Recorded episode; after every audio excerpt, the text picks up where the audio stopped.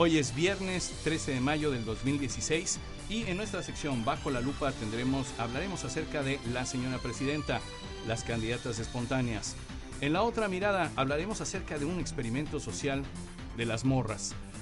En la sección de un vistazo abordaremos el tema de músicos en el desempleo y en Ojo Clínico hablaremos acerca de películas de maestros entrañables. En Vista Cansada hablaremos acerca de las pastillas de la Poniatowska. Quédese con nosotros. Esto es Mal de Ojo.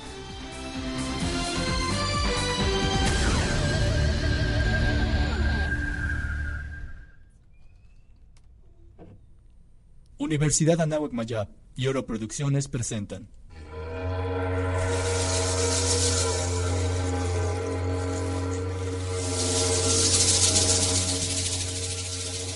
Hace más de 3.000 años, los mayas predijeron un cambio.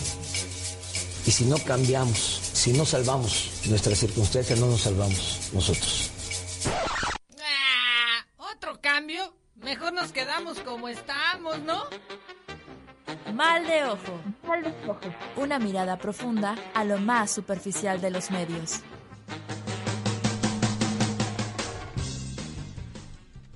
Hola, ¿qué tal? Bienvenidos a una emisión más de esto que aún se sigue llamando Mal de Ojo, eh, iniciando un buen fin de semana. Hoy que es viernes 13, el viernes 13 todo me da miedo. Pero bueno, eh, es viernes y el cuerpo lo sabe, estamos transmitiendo en directo desde la Universidad Anáhuac Mayab en la Ciudad Blanca, Mérida, por internet a todo el mundo y hasta la Estación Espacial Geoestacionaria Mir. Bien, eh, quisiera mandar un cordial saludo a todos eh, los que nos están escuchando, en particular a mis tres amigos del alma, los tres cochinitos que están del otro lado en algún lugar de la República Mexicana, Octavio Rojas, en primer lugar, en segundo lugar Daniel Martínez y Víctor Eguiarte, reciban un caluroso saludo desde acá, desde la Blanca Ciudad de Mérida. Mi nombre es Carlos Ornelas y estamos iniciando el día de hoy. Recuerde que si quiere ponerse en contacto con nosotros, eh, hay un teléfono en el estudio, es el 942 4800 la extensión 564. Si tú estás al interior de la universidad y nos estás escuchando, pues lo único que tienes que hacer para interactuar con nosotros es ir a la mitad del pasillo, levantar uno de los auriculares y marcar la extensión 564. O bien también eh, eh, me pueden escribir a través del Twitter, arroba Carlos Ornelas. Ornelas escribe con una H silente al inicio. O bien en arroba mal de ojo radio. Estamos aquí para recibir sus quejas y sugerencias.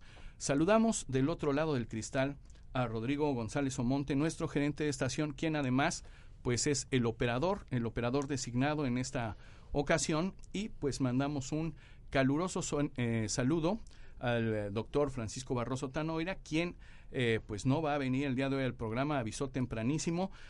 también avisamos al maestro Leopoldo Castillo Magaña, que tampoco se incorpora el día de hoy a nuestro programa. Sin embargo, bueno, pues les mandamos un caluroso saludo. Tengo entendido que el profesor Barroso Tanoira tuvo que ir en auxilio del maestro Castillo Magaña. Fíjense que el maestro Castillo Magaña pues no podía caminar muy bien y estaba realizando este camino de Santiago y pues obviamente se quedó varado por allá. Entonces el doctor Barroso Tanoira fue muy cariñoso. Eh, pues a ayudarle a terminar el recorrido, él se lo va pues a poner en las espaldas para que puedan terminar esta peregrinación y así este cumplir con la manda que ambos tienen ya prometida. Pues bueno, sin más, también quiero agradecer allá a la Ciudad de México, donde tenemos nuestra corresponsal, ¿sí? Eh, tenemos a Claudia Torres, ahorita en un momento más se incorporará con nosotros eh, a través de Skype, a través de la consola y la magia que hace Rodrigo González Omonte al otro lado del cristal. Y saludo a mis compañeras de mesa, quienes ya están aquí más que listas para empezar el día de hoy. Eh, ellas son alumnas apenas del segundo semestre, pero que ya están aquí este, pues empezando desde segundo semestre aquí en Maldejo. Hay, hay personas como eh, el señor este, Eduardo Monforte, el alumón, que prácticamente se aventó siete semestres en esta cabina. Ya después, pues ya eh, al ya lo vamos a, dar en adopción porque ya es necesario deshacernos de él. Ya en vista cansada queremos hacer una sección en la que se llama Estamos hartos del alumón y ya que se vaya, por favor. Pero este en sustitución del alumón, pues en la otra mirada, tenemos a Marijose Ruiz Escalante, a la cual le doy los buenos días. ¿Cómo estás, Marijose? Hola, buenos días, profe, y Radio Escuchas, estoy muy bien. Espero que estén bien también ustedes ahí en sus casitas o en los pasillos de la universidad que nos están escuchando y les esté pareciendo muy buena nuestras intervenciones en este programa. Y como dice mi compañera Ivonne, a, que, a la que igual le doy buenos días. Buenos días, Ivonne. Muy buenos días, es un gusto estar aquí una vez más, esperando que les gusten los temas que tenemos preparados para hoy. Pues fíjate que eso de, de una vez más me recuerda a Lalo Mon, que siempre llegaba y este como es un poco tímido, bueno, era tímido, era tímido cuando entró a la carrera, pero ahora ya ves cómo es. Cuenta la leyenda. Cuenta la leyenda, pues él llegaba y decía eh, algo así como con su voz así, muchas gracias por tenerme otra semana más, ¿no? O algo así. Es que estaba agradeciendo porque todavía no lo habían sacado. Sí, exactamente, exactamente. Y siete semestres más tarde todavía no lo hacen. Y siete no semestres más tarde no logramos hacerlo, esperamos que ya Vamos. esta eh, pues esta feta que nosotros estamos eh, pasándoles a ustedes pues sea provechosa, ¿no? Y precisamente una persona que tenía esta sección que se llamaba La Otra Mirada está ya a través del ciberespacio con nosotros, Claudia Torres. ¿Cómo estás? Hola, Carlitos, hola a todos. En- en- bueno, ahorita están escuchando cómo es el DF, el back que tengo del DF de las ambulancias y todo eso, pero pues muy bien, espero que ustedes estén muy bien. Está pasando la ambulancia cada vez más cerca, más cerca. ¿Va, va por ti la ambulancia, Claudia? Pues esperemos que no, esperemos que no. Ojalá que no me haya, me haya dado cuenta de que todo esté bien. Pero todo va bien. ¿Ustedes cómo están en cabina por ahí? Bien, bien, Muy gracias bien. a Dios. Sí, Pues mira, te quiero presentar a Marijose y a Ivonne. ¿Cómo estás? Hola, mucho gusto. Mucho gusto. José. Porque Marijose y eh, e Ivonne pues se quedaron con tu sección esa de la otra mirada que bueno pues tenía pues esa esa Mm. mirada así eh, feminista una mirada pues más eh, dicen por acá las malas lenguas que hasta comunista verdad pero bueno entonces este esperemos que no sean tan comunistas pero están prácticamente en la sección que alguna vez tuviste acá en el programa cómo ves Están muy bien. Ojalá que, que, que le sigan la línea. No comunista, pero sí millonera. No tan radical, pero sí. Velonera sí, eso te lo aseguro. Ah, no te preocupes. Ah, Me parece muy rapidito bien. hacemos un round aquí cuando quieras. Pues me parece muy bien. Y fíjense que este, otra de las situaciones es que del otro lado del cristal estoy viendo que efectivamente el día de hoy no nos pudimos deshacer del alomón. Ahí está del otro lado de, de, de la, de la cabina, eh, ¿cómo se llama? El caballero de la voz galante y la música por dentro. Dicen por ahí también. El otro alias que tienes, el terror de las solteras. ¿Cómo ves, Claudia? Vaya, que llegó. Yo, yo me esperaba que llegara tarde, porque todo el tiempo se hace del desear, ¿no? Del rogar. Es correcto. Entonces, bueno, pues una buena noticia, señora. La puerta de la cabina se ha cerrado y puede respirar tranquila. Su hija puede transitar libremente por el mundo porque Lalomón está aquí adentro y está contenido. ¿Correcto? Pues bueno, en un momento más se incorpora a esta mesa Lalomón. También está por allá Gerardo Novelo, al cual todavía no le han inventado su alias, ¿verdad? Ni su presentación. Pero bueno, están acá. Pues bien, sin más, vamos a, a empezar el tema del día de hoy porque fíjense que en la semana se dieron a conocer, eh, bueno, se une a la lista de, quienes se habían pronunciado a este respecto, pues eh, Ivonne Ortega que había dicho que sí, sí quería siempre sí este, la, la eh, candidatura a la presidencia de la República. Por otra parte, pues Margarita Zavala también había expresado ese deseo en algún otro momento, pero se une, se une a esta lista, ni se imaginan, pues apenas hace un par de días pues dijo que sí y siempre sí Denise Dresser como candidata ciudadana. Entonces, bueno, pues tenemos un, un audio preparado, eh, le vamos a decir aquí, eh, ¿cómo se llama? A nuestro querido operador, eh, el gerente de estación, Rodrigo González, que nos ponga el video este de Denise Dresser, cómo se destapa como candidata independiente. Y regresamos en un minuto cuatro segundos.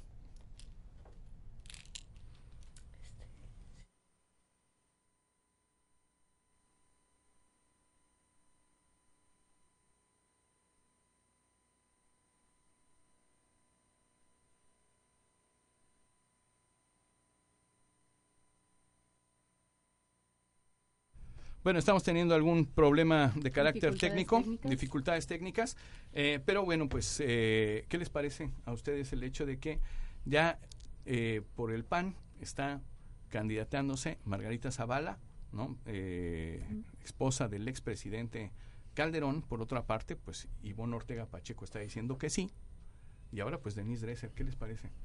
pues me parece extraordinario el hecho de que las mujeres estén dando el paso al frente esta vez y varias candidatas, o sea, más que las elecciones pasadas, ahora son tres y este se me hace muy interesante, va a estar, es algo que tenemos que seguir muy de cerca, realmente Ivonne Ortega no es mi primera elección para estar dentro de estas tres, pero pues ¿Qué pasó? Pero si es tu tocaya, tenle más confianza. Oye, oye. No, no, no, no, no. No, pero sí, como efectivamente, como dices, Ivo, uh, me, me parece muy bien que haya más opciones de candidaturas por parte de las mujeres, aunque no sean las elecciones que, bueno, nosotros quisiéramos, sobre todo por los ejemplos que hemos visto de tu querida Tocaya aquí en el estado. Pero entonces, si ya están las, eh, las próximas candidaturas o las candidaturas, como dice el profesor Ornelas de Denise Dresser, pues esperemos a ver que sus propuestas sean realmente algo que nosotros queramos para un cambio verdadero en México. Y quizás, o sea, si, por ejemplo, tenemos a Hillary Clinton en Estados Unidos, pues igual, ¿por qué no podemos tener a una mujer aquí en México? Bueno, pues imagínate, Hillary Clinton en Estados Unidos, pero ya estuvo en Chile Bachelet, que no le fue tan bien. Y luego Dilma Rousseff, que prácticamente le acaban de quitar el fuero y tampoco le fue muy bien. En Argentina tuvimos a la Kirchner y tampoco le fue muy bien. Entonces, bueno, pues este, la otra candidata que, que yo sabía que quería estar en la presidencia, eh, además, además este, de Gloria Trevi, será Claudia Torres, ¿verdad Claudia? Yo sí, claro que quería estar en la presidencia. Me encantaría que me elijan. bueno yo creo, yo creo, Carlos, que, bueno, aparte de ser mujeres, el hecho de ser mujeres no debería ser lo que nos sorprendiera, ¿no? Como está el caso de hace como unos dos o tres meses que salió de que había una mujer piloto y nos sorprendía por el hecho de ser mujer. Yo creo que más que nada, o lo que nos debería preocupar, en mi opinión, es qué clases de mujeres son las que se están presentando, porque si bien no son mujeres que salen de su casa para ser presidentas, sino son mujeres que son figuras públicas, que han estado trabajando esto para poder lanzarse la presidencia, porque es obvio, ¿no? O sea, para yo lo veo como, como todos tienen que lanzar el camino de la bondad y todos tienen que lanzar el camino este de, de parecer ser buenas personas o en algunos casos, y voy a, no voy a decir nombres, pero ustedes saben quién es, ¿no? Pero ahora el hecho de quererse lanzar a la presidencia es como el camino más fácil. Si ya tienen tanta publicidad en sus medios, ¿no? Como el caso de Ivonne Ortega, que publica y sube cosas de sus hijos, de su hijo y que no sé cuánto, y todo este rollo parandulesco, pues obviamente ya tienen puntos de que la gente ya sabe quién es esta persona. Y en cambio, a mí se me haría más interesante que de, verdad desde el público, desde la gente, alguien se quisiera lanzar como presidenta una mujer, que diga, que salga de, de la nada y que diga, saben que estas son mis convicciones y que realmente sea un poco más humana, ¿no? Porque ahorita ya está todo politizado y que ya sabemos que las cuestiones políticas eh, pues no nos favorecen tanto. El hecho de que sea de un partido o de otro no nos favorece tanto. El hecho de que cambie de presidencia o que sea un presidente, presidenta o mm, no sé, una drag queen de presidente no nos cambia nada, sino se va a cambiar desde el hecho de que hay que establecer las bases, unas bases firmes, ¿no? Y que no sean como manipuladas como sabemos que ya están. Pues mira, esto que dices eh, también llama la atención en el caso pues eh, de, de, de, Ivonne Ortega, perdón, de Denise Dresser. ¿Me avisan que ya está el video?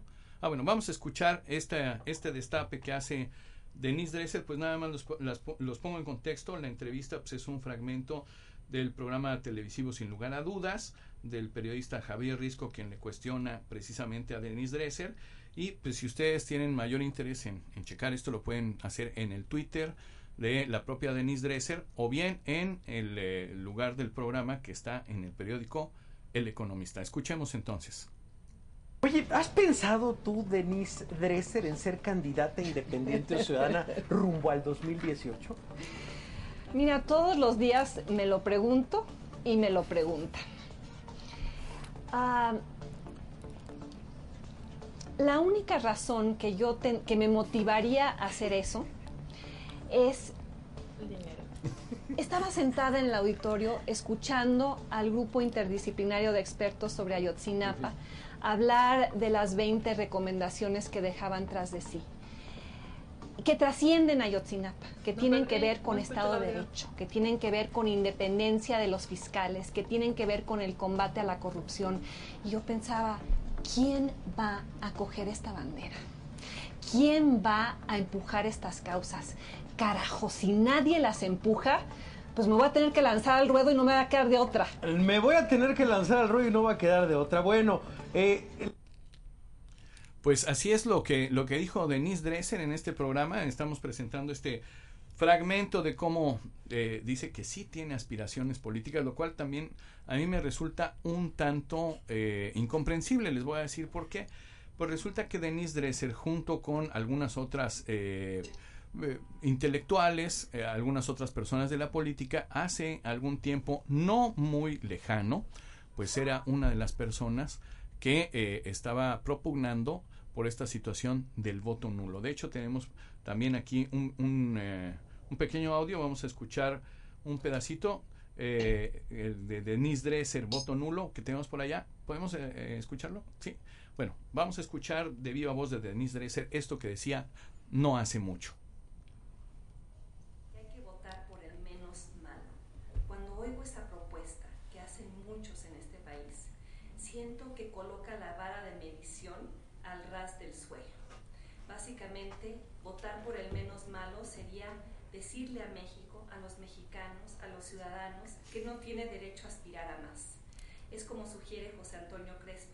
Cuando escuchamos esa idea de vota por el menos malo, es como pedir que uno vaya a un lugar donde venden fruta y opte por la fruta menos podrida, en vez de exigirle al vendedor que cree las condiciones para ofrecer de ahora en adelante fruta fresca. Y yo creo que México tiene derecho a aspirar a más que el menos malo. ¿Y por qué tantos partidos ofrecen pues el menos malo?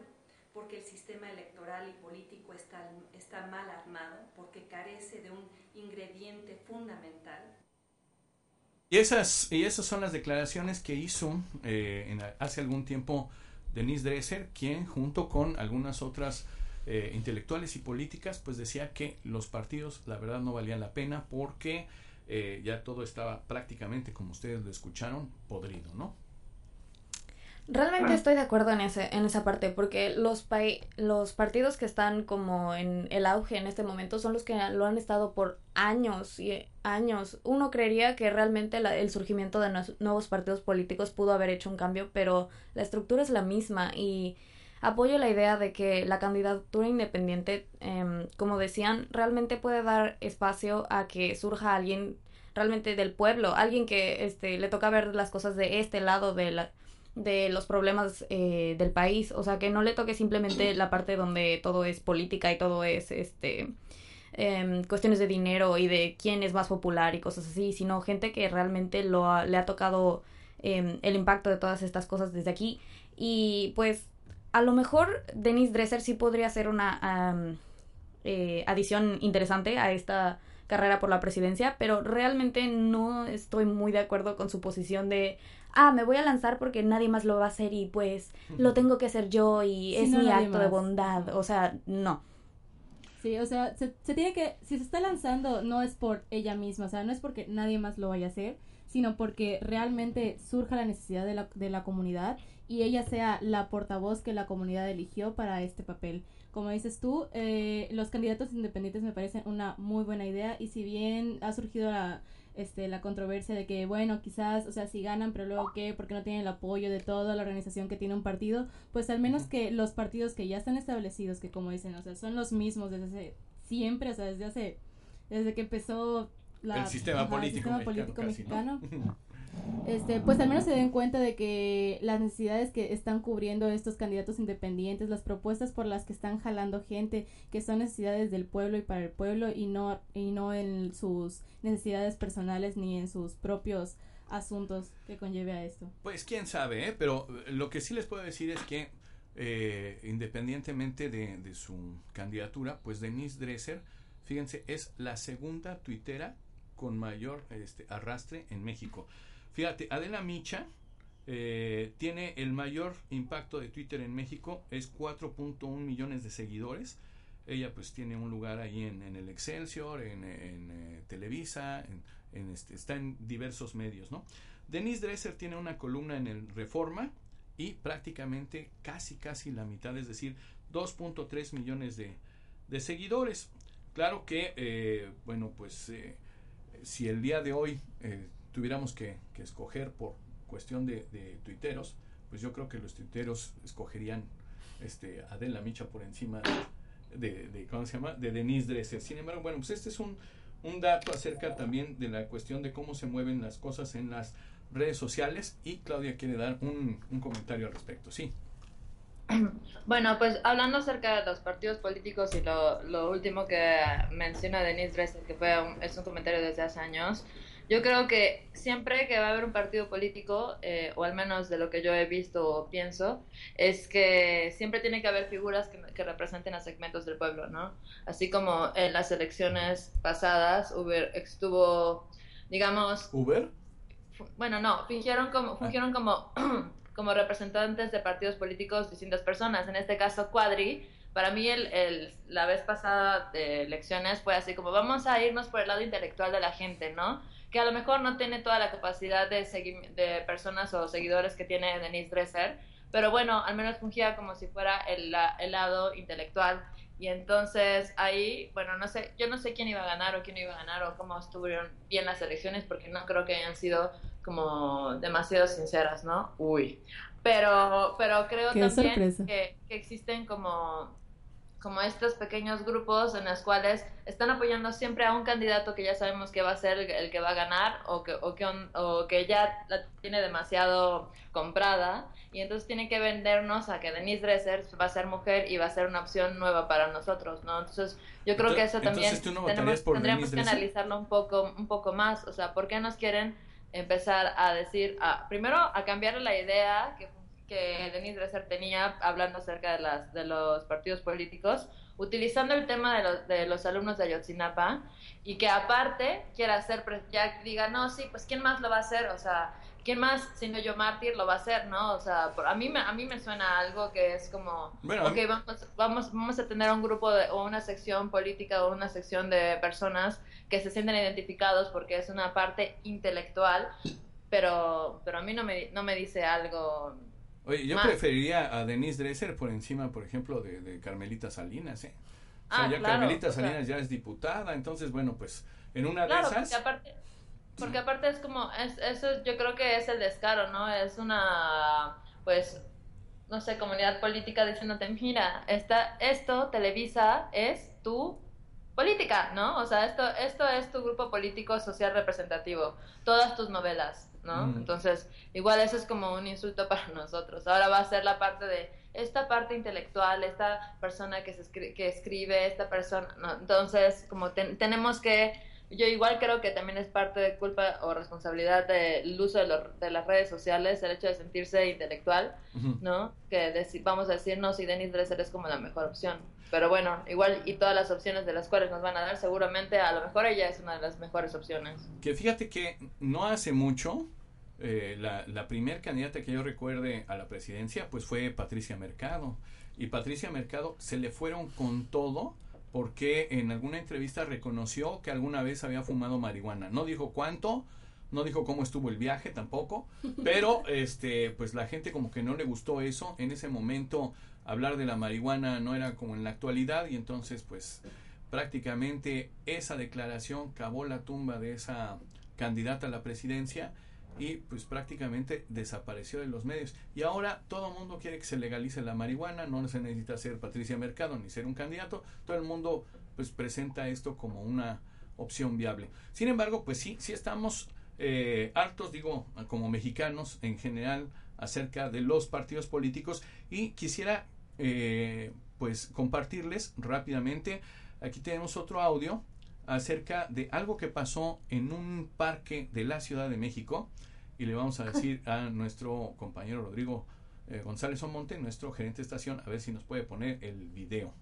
Perdón, el audio. ¿Qué tal amigos de Mensajeros Urbanos? El día de hoy eh, traje a mi perro aquí a pasear al Parque México y me encontré con esta cosa maravillosa que dice tira la popó de tu perro en el partido que creas que es más mierda. Eh, todavía es muy temprano, ya va empezando, pero aquí podrán ver que ya hay dos popós. Si quieres acércate.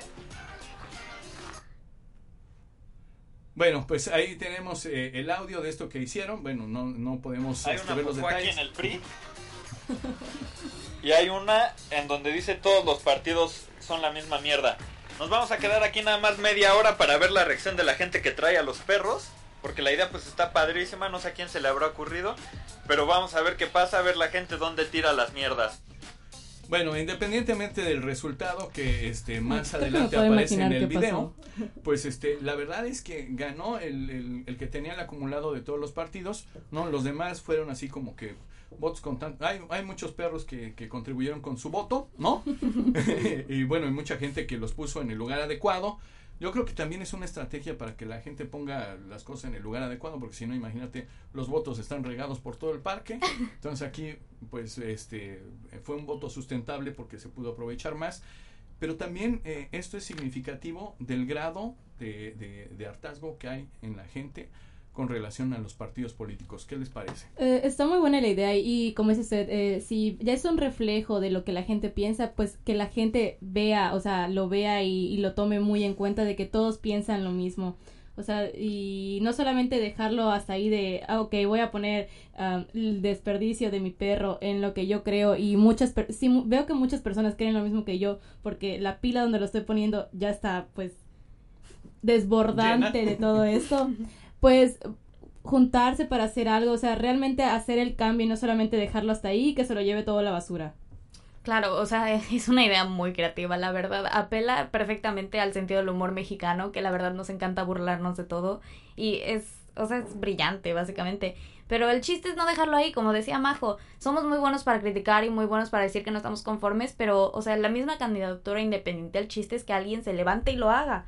Y, o sea, sí lo criticamos y sí está muy mal y lo, ay, qué horror con los partidos y llenan el bote de todos los partidos, pero ¿quién se está lanzando? O sea, nadie está haciendo nada al respecto. No, y si hay uno que quiera levantarse y hacerlo, pues que reciba el apoyo que necesita, porque igual, o sea, eh, se levanta alguien y tú mismo le echas tierritas y no, es, Exacto. es contribuir y, por ejemplo, ¿qué tal si ese candidato, pues, o sea, tiene ideas buenas y tiene otras no tan buenas, entonces, bueno, yo contribuyo diciéndole, oye, están bien estas, pero necesitamos también esto, puedes verlo y así ayudar a la otra persona y ayudarse entre ellos.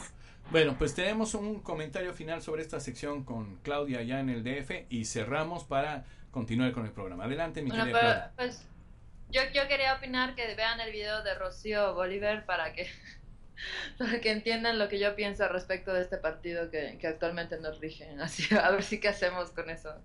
No sé si no lo han visto, pero es una performance era muy buena y tiene algo muy bueno al respecto de Enrique Peña Nieto.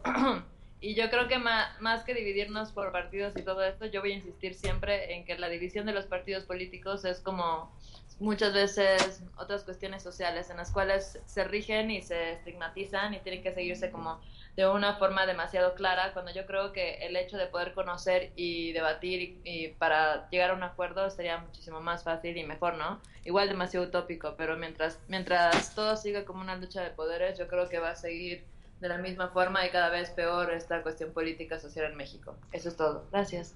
Pues muchísimas gracias, Claudia. Nos vamos al eh, corte de sección. Regresamos. Regresamos con la otra mirada.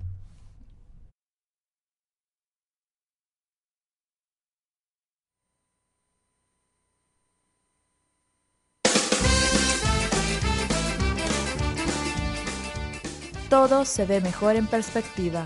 Pero mi cocón. Pero no les vengo a hablar de eso, les vengo a hablar con el corazón. La otra mirada. Bien, ahí escuchábamos eh, la- el, el promocional de con la voz precisamente de, de Claudia Torres.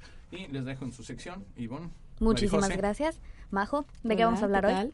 Ah, pues eh, vamos a hablar de un video que estuvo circulando toda esta semana acerca de un grupo de cuatro chicas que se autodominan las morras. ¿Las conoces, Ivonne?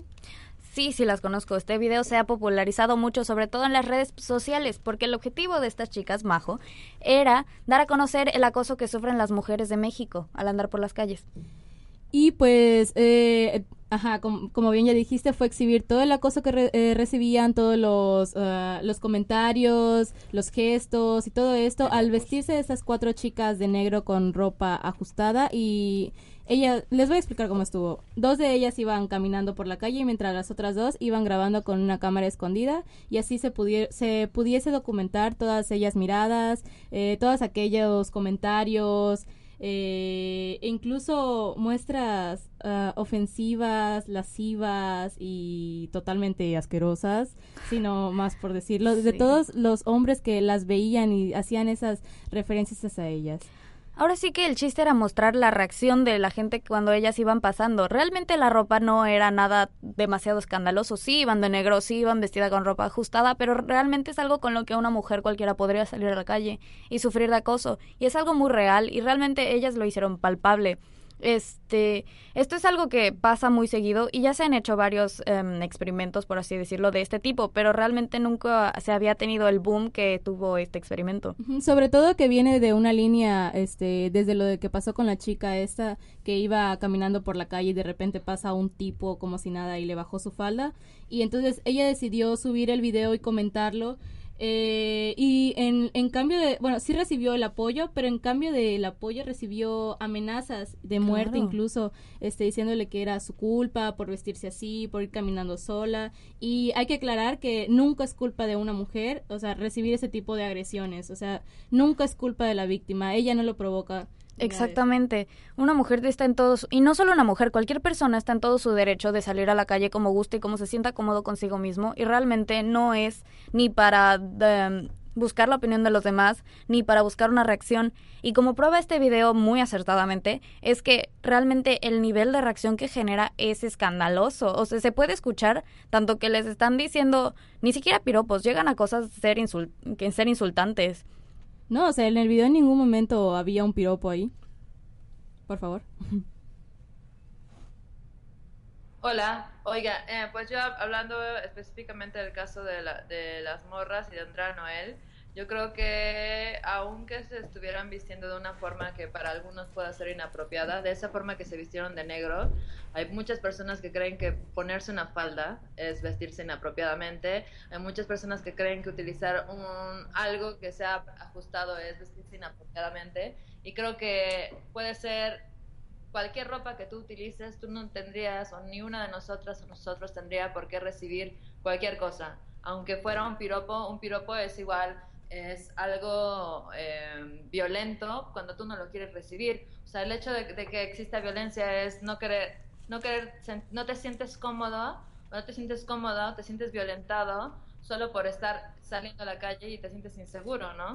O sea, en el caso de, estas chicas, lo que están haciendo es eh, ser unas más de las cuales manifestando porque no son las únicas. Hay muchísimos videos y yo les invito a que busquen ah, videos de personas feministas alrededor de todo el mundo porque la violencia de género la violencia eh, no es una cuestión solamente de México. Lo que sí es verdad es que estas chicas empezaron a, a- a mover esto y se hizo viral y qué bueno que se hace viral porque empieza a entrar en miradas de otras personas.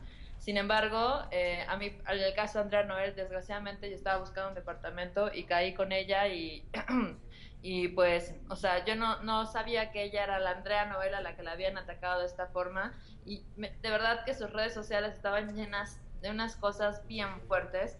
O sea, en cuestiones de, de, ay no, porque tú eres la desgraciada, tú eres la, la, la, la, todo censurado. Y es que en una sociedad en la cual uno, por ejemplo, lee comentarios como los que pusieron en un video en la morra de ni siquiera están vestidas provocatoriamente, o sea, ustedes no, no los están acosando, acosar es que, ¿no? Entonces, como que una, una mentalidad que es demasiado machista en esta, en esta sociedad mexicana no nos, no nos ayuda y no nos favorece para nada, y menos siendo las mujeres más machistas en México que los hombres, que educamos a los hombres de esta forma, que pensamos que es algo chistoso, que es algo normal, ¿no? Y pues no, o sea, la verdad es que no, si no te sientes cómoda, no, tiene, no, no es violencia. Y más allá de eso, yo creo que, que nosotras como mujeres igual deberíamos de dejar de tener el miedo, como es el caso de estas dos mujeres que asesinaron eh, porque, eran via porque viajaban y sale la nota, eran dos mujeres solas y viajaban, o sea, como si eso fuera síntoma o síndrome, o sea, va a pasarte algo malo por ser mujer y por estar sola, como si ser mujer fuera una desventaja. Entonces, Así yo creo que es, a si, si no eres mujer y no vas acompañada.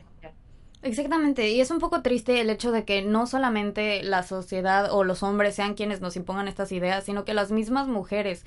Ah, Pasa mucho, pon tu, por ejemplo, mi mamá es muy de ese tipo de señoras, de que no vayas sola, no estés sola con tus amigas, y dices, no mamá, o sea, no estoy sola, voy con mis amigas, vamos en grupo. O sea, entiendo su preocupación y realmente es cuestión de una idea que ha surgido de muchísimos años atrás. Son ideas que realmente es un es un mundo donde es real, el peligro es real y este y entiendes la manera de dónde vienen estas ideas, pero el hecho de que es todo una idea, es todo un ideal, el hecho de que crean que el hecho de que tú seas una mujer y estés tú con otras mujeres es el es algo que estén solas. es que estás que estés buscando peligro cuando realmente no por el hecho de ser mujer, porque actualmente, como dices tú, este existen tantos peligros en México que aunque seas una mujer o un hombre y vas solo estás este, incitado al mismo peligro que se tiene. Y de hecho es una lástima, como bien mencionó nuestra compañera, de esta ideología que se tiene, que han recibido una serie de insultos a tal grado de que las morras han tenido que recurrir a la policía cibernética de la Ciudad de México por todas estas amenazas de muerte recibidas cuando realmente el acoso se ve en todos los lugares solamente en el metro ah, hay una aproximación de 65% de acosos y de estas denigraciones que sufren las mujeres día a día y estoy seguro que la cifra va en aumento cada día y es una verdadera lástima, es algo que deberíamos detener y son no solamente en la Ciudad de México, sino aquí en la ciudad de Mérida y estoy segura que en cualquier ciudad del mundo, eh, cualquier chica en el autobús, o sea que está, está expuesta a este tipo de agresiones y es algo que debe detener. Y por eso en parte saco lo positivo de este video de las morras, de que ellas no solamente se quedaron en este carácter de experimento social, sino que se vieron en la manera de confrontar a su agresor. Que si bien no, o sea, no es confrontación en el estilo de que, ajá, violencia contra violencia, porque ese no es el punto, sino más bien de demostrarles, o sea, de que no tienen, no tienen ellos el completo control en ellas, sino que se acercaban a ellos y les decían, oye, me, me quisiste decir algo, y en ese momento ves que el agresor no sabe cómo responder. Sí, y en ningún momento fueron groseras o ofensivas, ni siquiera intentaron regresar el insulto. Realmente fue una manera muy inteligente de aproximarse a la- las personas que querían, este, pues no oprimirlas, sino tratarlas de esta manera, objetivarlas, por así decirlo. Y es, es, es algo muy... am, llama mucho la atención el hecho de que eh, si se fijan, los agresores se quedaban para atrás, no sabían cómo, cómo responderles, porque es todo esto que el machismo y esta manera de ver a las mujeres como un objeto o como algo que pueden hablarles de esa manera es viene de un apoyo social. El momento en el que el agresor Pontú se quedaba solo y veía que no había nadie que los respaldara y que al por al contrario los estaban enfrentando, pues realmente no había, se les bajaba esa Sí. necesidad de seguir hablando. Y no hay más juez crítico que tú mismo, o sea, el agresor contra él mismo de lo que estaba viendo. Ah, este, bueno, y entonces de esta manera, como estaban diciendo, de su carácter de experimento social, si bien las mujeres no van, o sea, era obvio que iban a llamar la atención porque eran cuatro mujeres vestidas de negro que no tienen nada que ver porque tienen el derecho a vestirse como quieran. Cualquier mujer que se vista como ella desee eh, salir a la calle y enfrente ese tipo de insultos, creo que es un buen ejemplo de lo que debe ser. Además de no, un- ajá, de no cerrarse a ella Sí. misma. Es un escenario tan natural como salir a caminar por la calle y ves la cantidad de insultos y de y de aproximaciones que reciben. O sea, uno como mujer, nosotras en etapa universitaria, por ejemplo, puedes ir a pasear al centro, puedes ir de un lado a otro y no falta la persona que te quiere faltar al respeto o que te hace un comentario. Y realmente resulta ridículo el punto en el que no puedas salir a la calle, hacer a tu vida normal y que estés enfrentando esta clase de cosas. No, como dices bien tú, este, que tus padres te digan, ah, por ejemplo, voy al centro, digamos, este, voy al centro y voy en short, no, no vayas así, así, ¿por qué no? El Yo- yo simple puedo- hecho de no vayas sola al centro, simplemente no vayas. ¿Y por qué no? O sea, es parte de tu vida normal, es parte de tus actividades, es algo que necesitas hacer. ¿Y por qué tienes que estarte restringiendo como persona por lo que te puedan llegar a hacer otras personas? No es el punto. Y todo esto proviene de una ideología que se conoce mucho, no una ideología, se conoce como micromachismo, el hecho de actos que vienen del machismo y que son minimizados por la sociedad. La misma sociedad, las mismas mujeres a veces decimos, no pasa nada. Te, te dicen un piropo, te hacen algo en la calle y dices, bueno, sí, Ah, lo ignoro, no pasa nada. No los voltees a ver, así. Sí, lo, lo preciso que te dicen las señoras, las mamás, no los voltees a ver, no les digas nada. ¿Qué tal que te hacen algo? Es el mismo miedo, pero realmente estás minimizando algo que sí es machismo, que sí es violencia contra la mujer y que no debe ser permitido. Sí, con eso, por eso vuelvo a, re- a repetir lo que ya había dicho antes, que está bien entonces lo que estaban este, haciendo estas chicas, eh, que es la confrontación hacia sus agresores, porque precisamente al ignorarlos, al no decir nada, a dejarlo pasar, eso es lo que hace que continúen. Y, y eso es algo que nosotras debemos de tener. Y claro, siempre en la esperanza de que genere un cambio, de que deje algo. Ah, perdón. Bueno, y hablando acerca del metro, de, la- de lo que decían que el 65% de la vida de violencia dentro del metro, hace unas dos semanas empezaron a poner a, a oficiales para que dividieran bien las, las estaciones del metro y todo eso para las mujeres. Y en una ocasión me tocó ver que a una chica le, le dijo, es que me están agarrando. Y le dijo, perdóneme, señorita, pero es que usted trae falda. y yo así de, ¿what?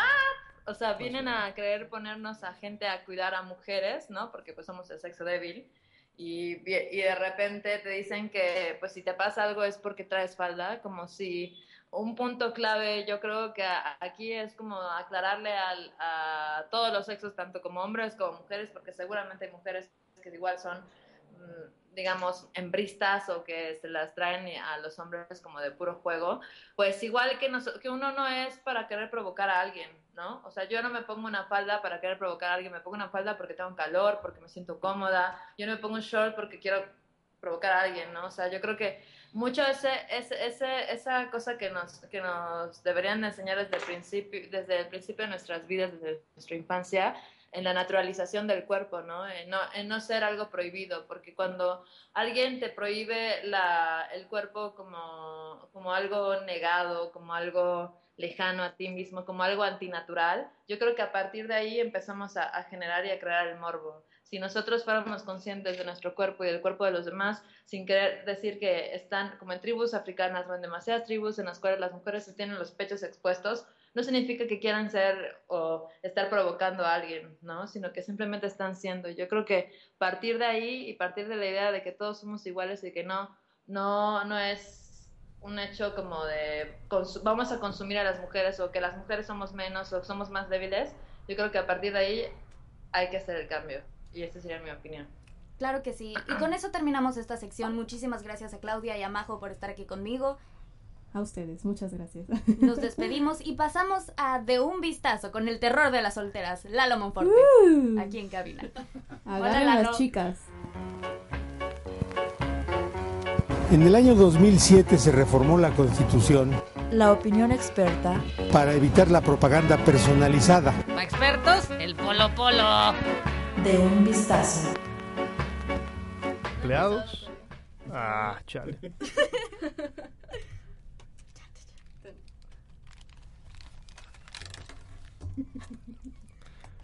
¿Qué onda? Este.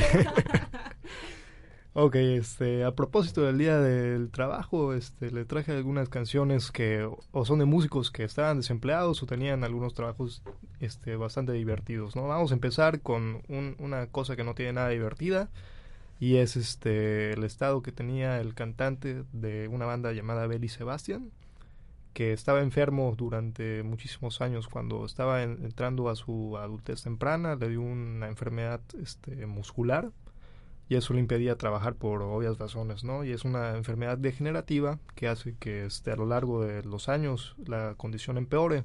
Y de hecho hasta el día de hoy no hay una cura.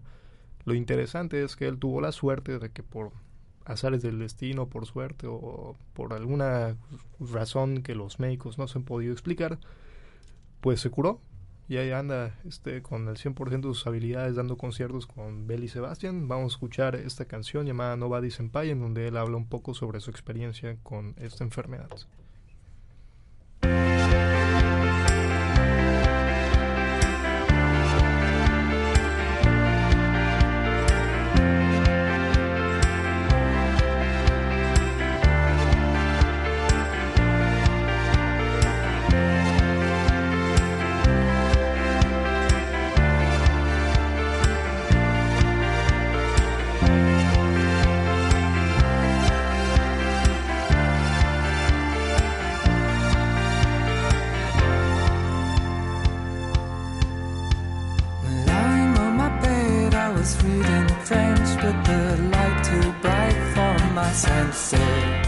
Bueno, estamos de vuelta, es un pedacito de Nobody's Empire. Si tienen tiempo, les sugiero mucho que escuchen la canción completa. Es una belleza, este, más allá del, del mensaje que dé, que este es no, no, no es un mensaje de razón, es un mensaje más espiritual. La verdad es que este, tiene una letra preciosa, como la gran mayoría de las canciones de Belly Sebastian. Muy buen de- trabajo de Stuart Murdoch y esperemos que no le vuelva a caer esa enfermedad. Pasamos a la siguiente canción y esta es Smells Like Teen Spirit, porque como algunos podrían o no saber, el bueno de Cobain este, tuvo un buen rato que andaba desempleado entre sus años entre Aberdeen y Seattle. Y de hecho, este, las pocas chambitas que conseguía estaban muy divertidas. Este, una vez incluso estuvo de, este, de persona de limpieza en las escuelas. Y de hecho, cuando empieza el video de Smell Like Teen Spirit, pueden ver a una persona limpiando porque él quería hacer una referencia al trabajo que alguna vez tuvo que aceptar.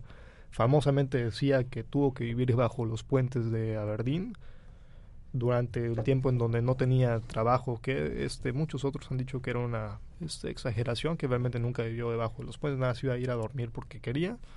Este, y bueno, yo creo que podrían tener un punto porque es conocido que el bueno de Kurt Cobain tenía un desorden bipolar, pero a pesar de todo esto escuchamos Smells Like Spirit. Yeah.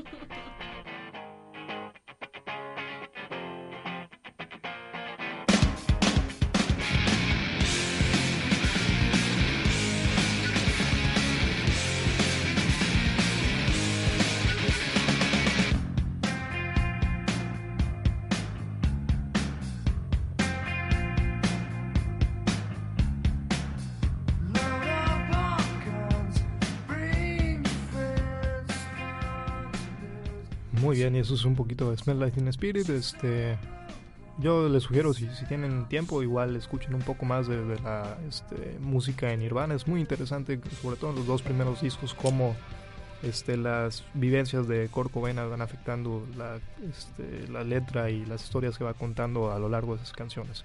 Oye, dice, dice Claudia que nada más les dices que le escuchen y que le escuchen porque nada más les das el avión. Ah, no, no, no sé, no sé, ¿qué, qué avión? Es una expresión, luego, luego te explico. Estamos hablando de Aeroméxico. Este, bueno, ¿cuál es la siguiente? Bueno, en fin, este-. Continuamos con el terror de las solteras.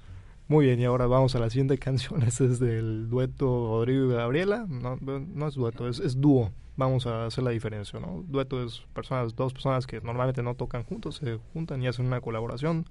Dúos son este, dos músicos que trabajan este, bajo un mismo nombre y este, en este caso Rodrigo y Gabriela, dos músicos mexicanos que tocan la guitarra acústica de una manera virtuosa y que no son lo suficientemente conocidos en el país. De hecho, incluso hace unas semanas en el Día de Comunicación vino Alejandro Franco y él habló sobre un documental que hizo recientemente sobre ellos. Incluso, bien, bien dices, no son conocidos en el país porque recuerdo precisamente una parte de ese documental donde Obama le presenta a Michelle y dice, mira, él, ellos son Rodrigo y Gabriela, están este, diversos artistas ahí, pero este, Obama se levanta a saludarlos y a presentárselos a, a- a Michelle Obama. Imagínate nada más, y acá, este, como tú bien dices, no son tan conocidos, ¿no? Imagínate, este, creo que igual se los presentó a Felipe Calderón y a, y a Margarita, ¿no? Y no hay ninguna garantía de que ellos... ¿Qué onda, Frank? Ahí está del otro lado, nuestro querido Frank. Hay que ponerle su canción de entrada ahorita que vaya a pasar a cabina. Pero bueno, este, antes de escuchar la canción de entrada de Frank, vamos a escuchar un poco de Tamacún de Rodrigo Gabriela.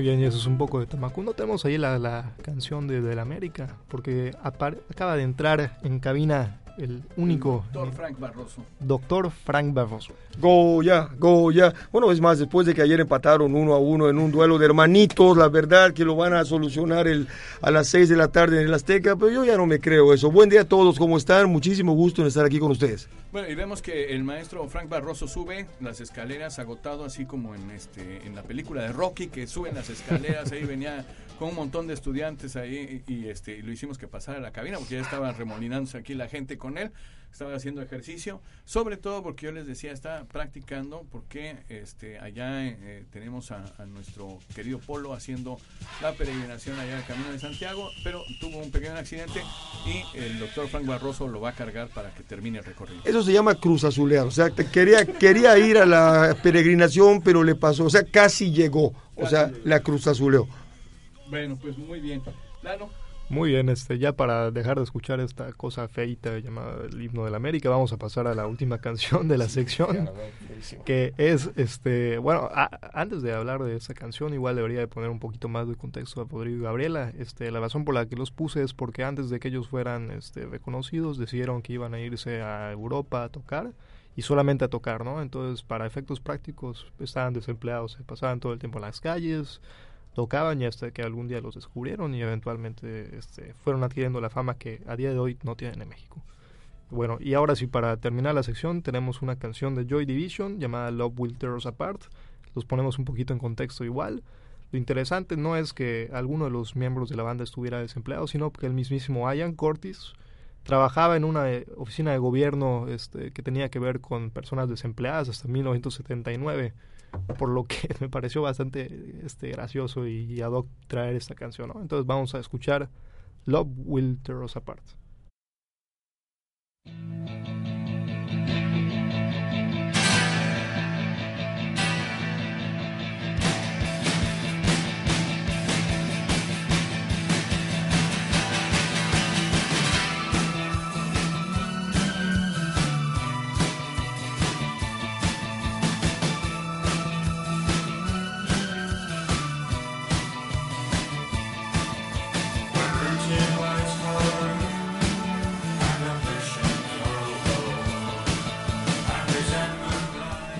Muy bien, y eso es Tear Us Apart. Ahora vamos a la siguiente sección antes de que se nos acabe el tiempo. Muchas gracias y nos vemos en Ojo Clínico, ¿no? Ojo Clínico.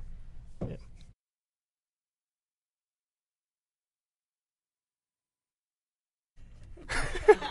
ok, no hay cortinilla para la sección todavía. Hola, soy Gerardo Novelo presentando Ojo Clínico. Bueno, pues fíjate, Gerardo, que ya mandamos a hacer la cortinilla. De hecho, este, pues quien nos ha hecho las cortinillas anteriores, quien estuvo haciendo las cortinillas anteriores fue precisamente Claudia Torres, es la voz que eh, este, escuchamos en las cortinillas. Ya dijo que te va a hacer tu cortinilla. ¿Cuándo te la va a entregar? ¿Quién sabe, eh? Uno de estos días. Bueno, hacer. uno de estos días. La va a hacer. La va a hacer, dice Frank. Adelante. Bueno, en la sección Ojo Clínico vamos a hablar en el contexto del Día del Maestro, que es dentro de dos días, sobre profesores en el cine. Quiero abrir esta sección con una anécdota. eh, si alguien de, quien- de los que nos escuchan estudió en el CUM, estoy seguro que aquí Lalo Monforte, claro, recordarán al maestro Jorge May. Famosísimo. Con el- sí, el famosísimo Mil Puntillos, Puntillos Jorge May. extras. bueno, eh, con ese profesor durante mis últimos años de preparatoria tuve un cineclub y hacia el final del cineclub nosotros los alumnos escogíamos canciones, eh, canciones, ya me distré, escogíamos películas y se las poníamos al maestro, él no las había visto. Y entre las que escogimos estuvo Whiplash, reciente película hace unos dos años. ¿Has visto? Y el maestro terminó muy, muy choqueado tal vez, o, o no, nunca lo había visto reaccionar de esa manera ante una película. O sea, tuvo muchísimo que decir sobre, sobre el profesor de la película, eh, Terence Fletcher, sobre cómo iba hacia su, hacia su alumno, sobre cómo lo trataba, cómo lo empujaba, y reconoció mucho esa, esa, ese bala tener que reconocer ese balance entre des- em- impulsar a tu alumno a que a que sea mejor a través o sea no no andarle aplaudiendo todo porque si pues si le pones trabas se va a querer eh, mejorar a sí mismo se va a querer superar y pues es una manera de impulsarlo.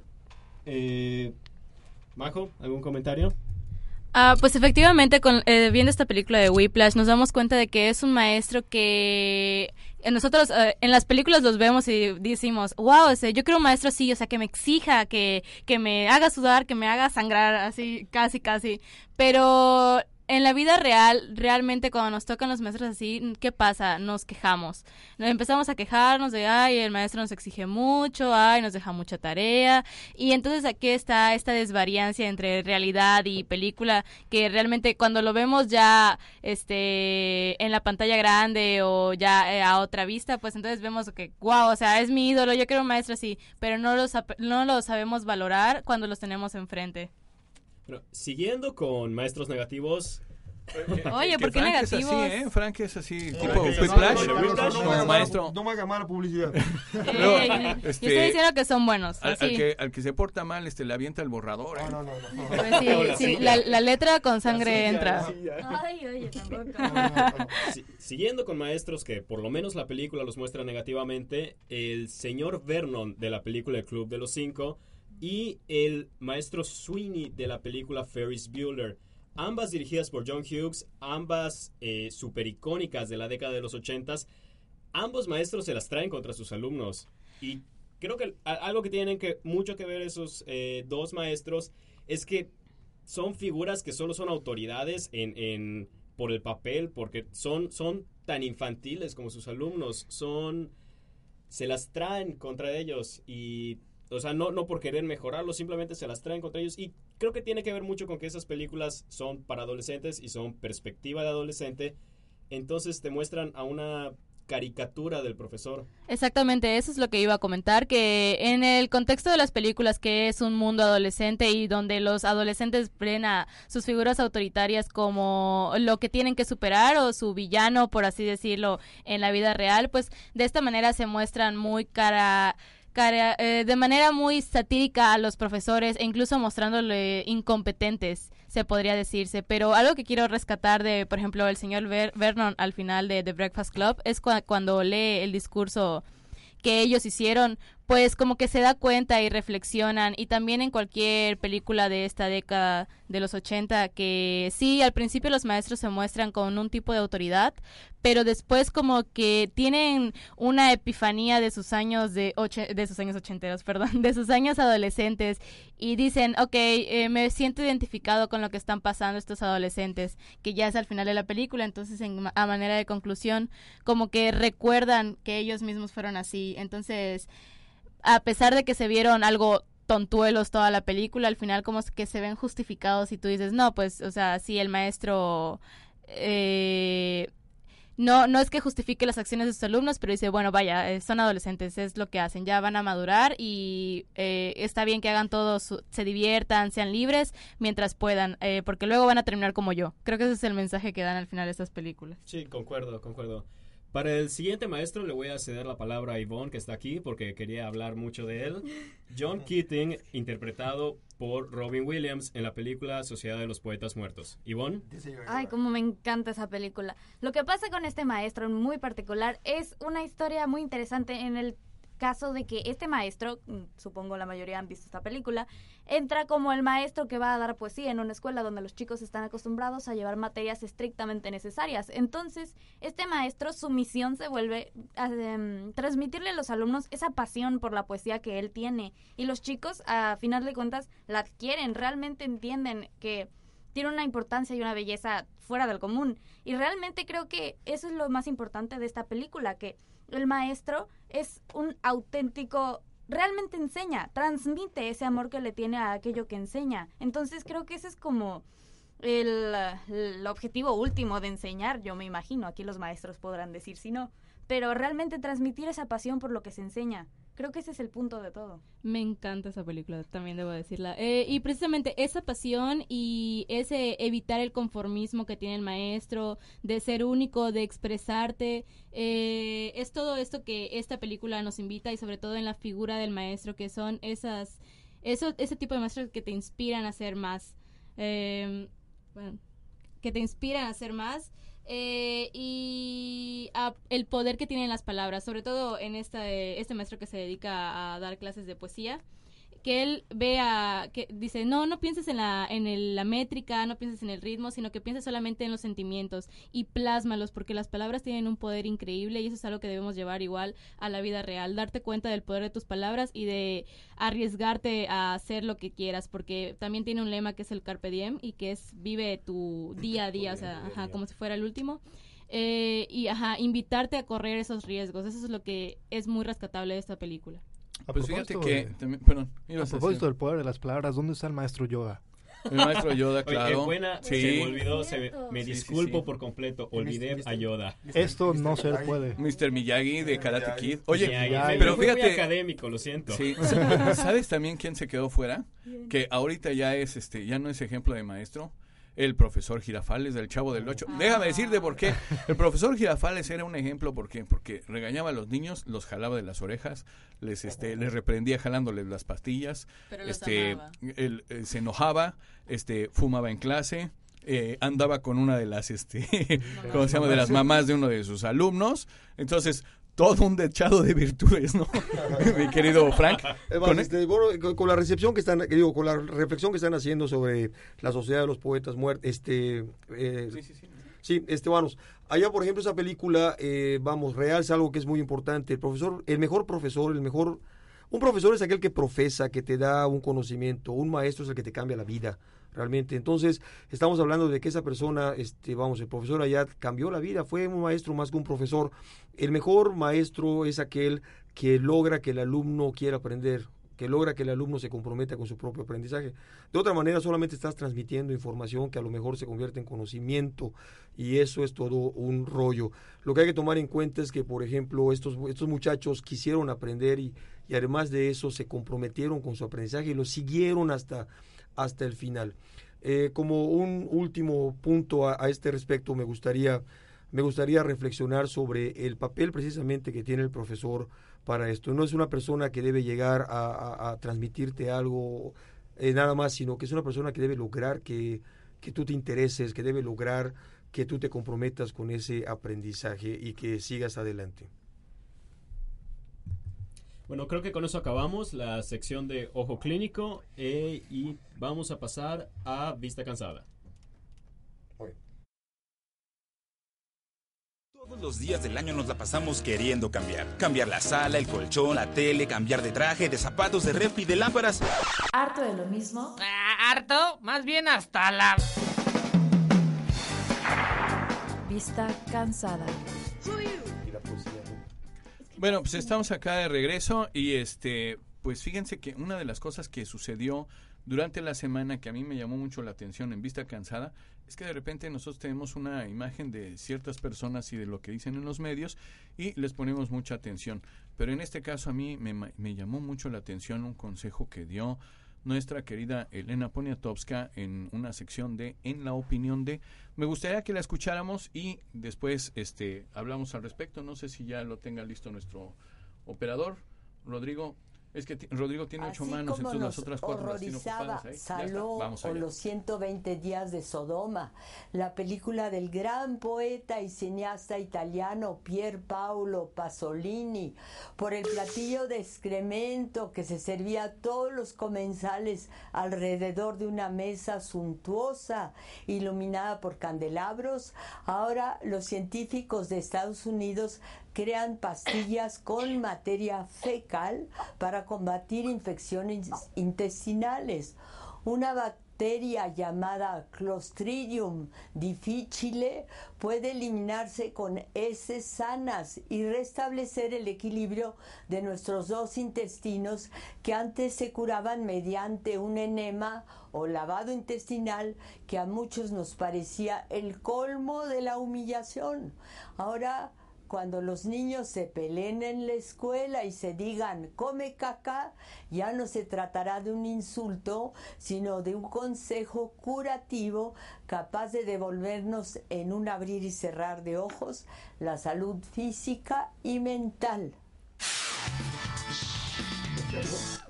Bueno, y ese es la, la- el consejo que da la princesa Poniatowska para todos aquellos, este, pues, eh, recipendarios de este tipo de, de comentarios. Bueno, pues que, que sepan que, pues, es por su salud, ¿verdad, mi querido Frank? Que compren su paquete de pastillas.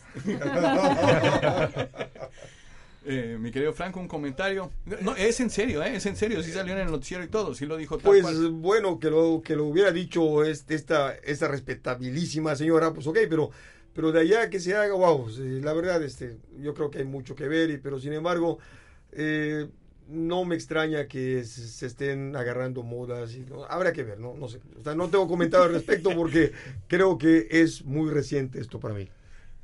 Ah, pues este, con respecto a esto de que dicen que consumir tu propia materia ah, es, es de benéfico de cierta manera para tu, para tu cuerpo, no es tan descabellado en el sentido de que ya se consumían productos eh, que desechas antes. eh, son muchos tratamientos naturistas. Obviamente yo no lo haría, no se escandalicen aquí en esta cabina.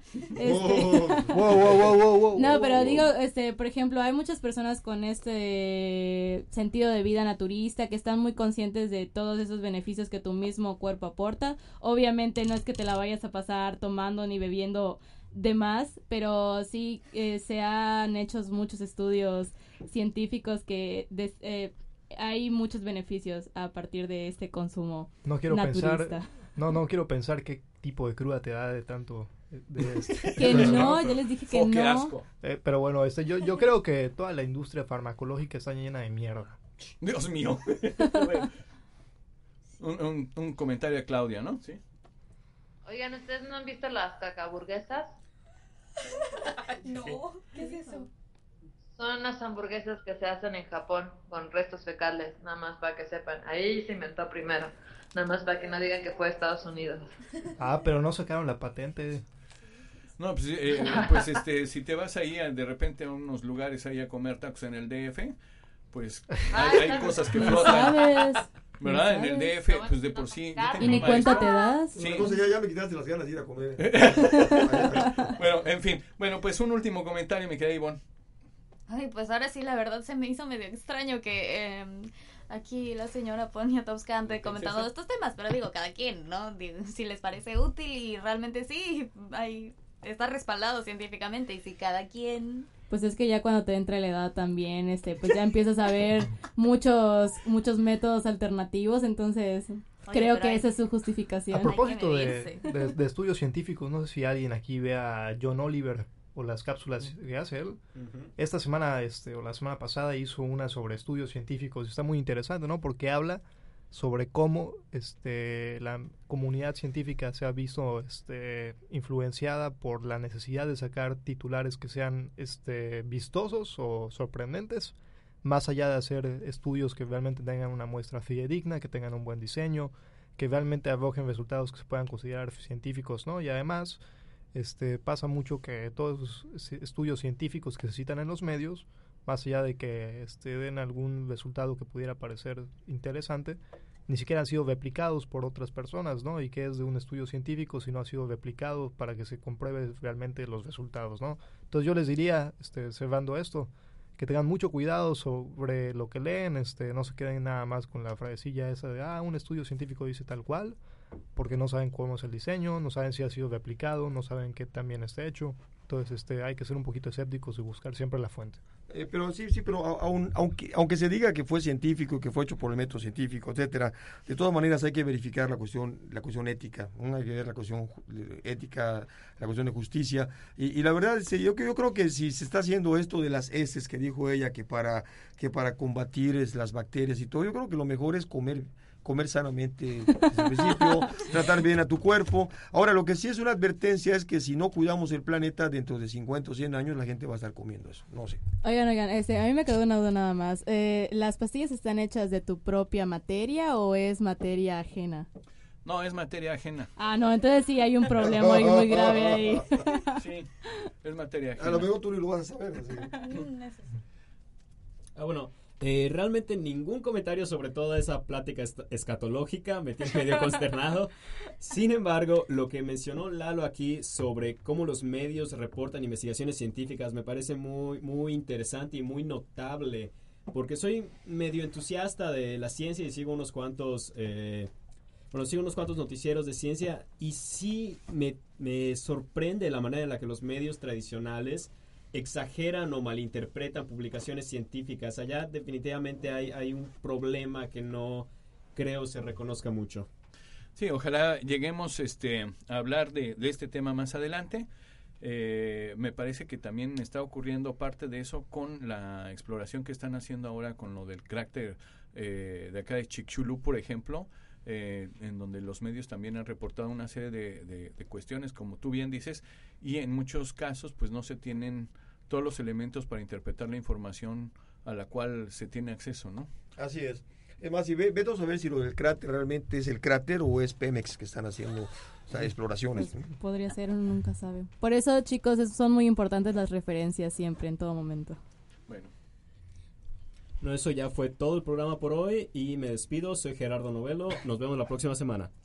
Un gusto escucharlos, soy Majo Ruiz. Eh, espero verlos, bueno, no verlos, sino escucharlos la Ay, próxima Yo también vez. dije verlos, ¿verdad? Escucharlos, escuchamos la próxima Escuchamos, semana. Eso es todo. No, yo, yo la verdad sí quiero verlos. Aunque no, los- Cuidado. aunque, aunque no vaya a ser, yo sí los quiero ver la próxima Agarren semana. a sus hijas, señoras, por favor. Por favor, ya, ya va a salir Lalo, por favor, agárrenlas.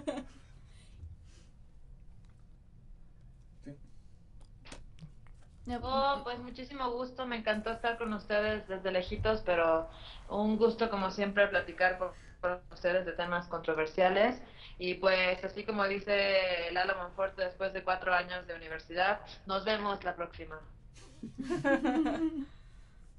Un gusto haber estado aquí una vez más, gracias por invitarnos y también un gusto haber platicado con ustedes y con Majo, muchas gracias por compartir esta A ti, sección. Ivonne, muchas Me gracias. despido. Pues muchas gracias. Esto es Mal de Ojo. Nos vemos la próxima semana. Le mandamos un eh, caluroso saludo a Polo, donde quiera que esté. Esperemos que todo salga bien. Y un abrazo. Así es, y muchas gracias por todo, de verdad, este, un placer haber estado aquí con ustedes. Y también, Polo, mejórate, necesitamos hacerte bullying. No, no es cierto. Sí, mejórate pronto, Polo, te, te extrañamos, dale. Chao. Chao. Universidad Anáhuac Mayab y Europroducciones presentaron.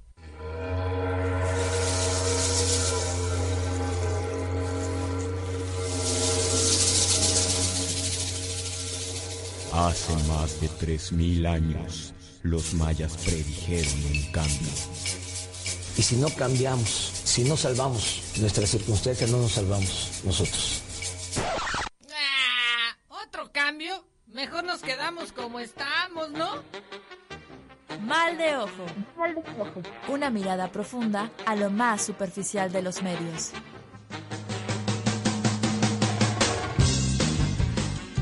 Mal de Ojo es un programa de análisis e investigación periodística.